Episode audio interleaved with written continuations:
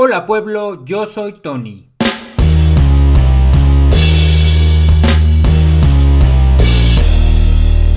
Y bueno, bienvenidos a Pintando Historias. ¿Cómo va la vida mi gente? Es un gusto estar de nuevo de vuelta. Ha pasado un poco de tiempo desde el último episodio del podcast, pero no por ello hemos dejado de escribir historias, a pesar de las distintas circunstancias. Y hace un buen rato que quería seguir compartiendo con ustedes pues todo este proceso creativo. Sin embargo, antes de empezar, eh, quiero mandarle un saludo a mis queridos amigos de, de Catalina Villanueva en estos momentos en que los agujeros están tragando la tierra. Mucho ánimo con el tráfico y pues si tienen un poco de tiempo mientras hacen cola en la VAS, aprovechen a terminar de escuchar este episodio, que seguramente les va a entretener un poco y que pues está dedicado a ustedes. Así que un saludo fuerte y bueno, para este episodio quiero compartirles una historia que escribí hace unos meses, más o menos, y que fue el producto de pues como de un taller de escritura que Anico Villalba, una escritora argentina que ha viajado mucho por el mundo, tiene un blog de viajes muy bello em, llamado Viajando por ahí y también tiene un blog de escritura llamado escribir.me. La, la, verdad, eh, tiene contenido como muy interesante para todas aquellas personas que quizá en algún momento han tenido la inquietud como de empezar a escribir o empezar a hacer algún tipo de cosas creativas, ¿no? Entonces, se lo recomiendo. También tiene un taller en Domestica, que es una plataforma de cursos en línea y está muy bueno, muy profesional, está muy bien hecho, se lo recomiendo. Y bueno, yo estaba siguiendo un poco este curso, una serie de talleres y mm, surgieron algunos ejercicios y pues como resultado nació esta historia. Así que pues les voy a compartir esta historia llamada La Tetera.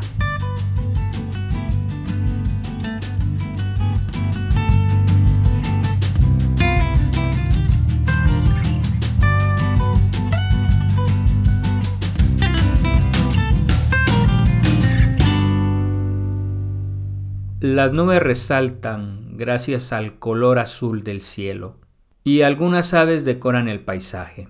En la avenida hay un edificio con decenas de ventanas. Muchas de ellas están decoradas con cortinas que cubren la intimidad de los apartamentos. Un rayo de luz proveniente del sol logra pasar en medio de los pliegues de la tela y como un ladrón sigiloso camina frente al sofá. Se sube sobre el comedor y sigue avanzando hasta que llega frente a la estufa. Como un insecto, sube por ella hasta terminar frente a una tetera. La tetera rosa y está sobre el fuego, como el fuego del cerío que un hombre sostiene mientras intenta encender un cigarrillo. No lo logra, pues su mano tiembla, así que saca otro de la caja y vuelve a intentar.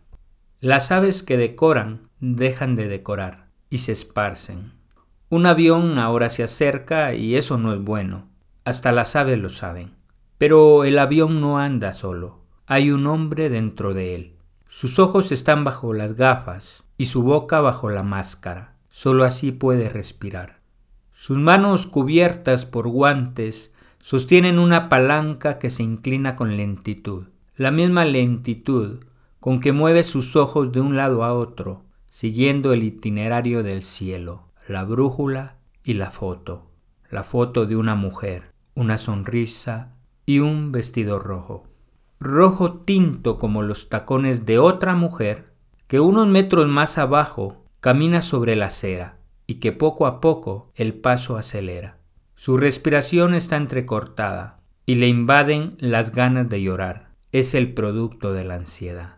No voltea a ver a ningún lado, ni a nada, ni a nadie. Sabe qué está a punto de pasar. Por fin llega al mismo edificio del de la tetera. Choca y cae al suelo. Un hombre calvo pasa sobre ella. Se incorpora con el brazo sangrando y corre como una loca a las escaleras. El hombre logra encender el cigarrillo y observa con cuidado el óleo fresco de un cuadro. Él es pintor y hoy es el cumpleaños de su amor. Él prepara el té, ella está por llegar y él se pone guapo porque la quiere impresionar. Una cena romántica y luego la llevará a bailar. A ella le gusta el jazz y el mar. Hace tiempo que no van al mar. Él lo recuerda, aunque nunca lo ha escuchado hablar. Arriba, en el cielo, el avión ya está sobre la ciudad. El hombre murmura una canción y oprime un botón con el pulgar. Abajo, en el suelo, la mujer está por llegar. Solo un poco más. Saca las llaves, le tiemblan las manos, abre la puerta y allí está él. Con un cuadro en sus brazos, un traje elegante, una cena en la mesa, velas y flores. Él le sonríe tímidamente y ella llora.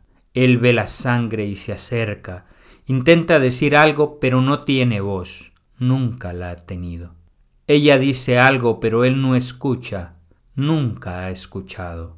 Deja el cuadro en la mesa y con sus manos pregunta, pero ella solo se acerca. Ya no lleva un tacón. Lo abraza y lo besa. La bomba cae. El avión se aleja y un hombre dentro sigue murmurando una canción. Se quiebran los vidrios. Se siente un temblor, se quema la tela, se apagan las velas, el cuadro se arruinó. Él se aferra a ella y ella quiebra el otro tacón. Solo dura unos segundos. La gravedad hizo lo suyo. Hay una nube de humo. Todo pasó. El ruido se silenció. El fuego se apagó y el edificio en ruinas terminó. Un perro olfatea los restos, se para un momento y lame el té seco. La tetera está muerta en un rincón. Pues bien, si han llegado hasta acá, quiero agradecer su tiempo y espero que esta historia haya sido de su agrado. Poco a poco iré compartiendo más historias y para aquellos que están en el proceso de ejercitar la creatividad, pues mucho ánimo. A veces no es sencillo, a veces cuesta, pero es un camino muy bonito y la verdad es que es muy satisfactorio. Así que me despido por esta vez, espero poder seguir compartiendo historias con ustedes de una forma más constante y ánimo en todo lo que estén haciendo. Que la hierba de la creatividad los acompañe.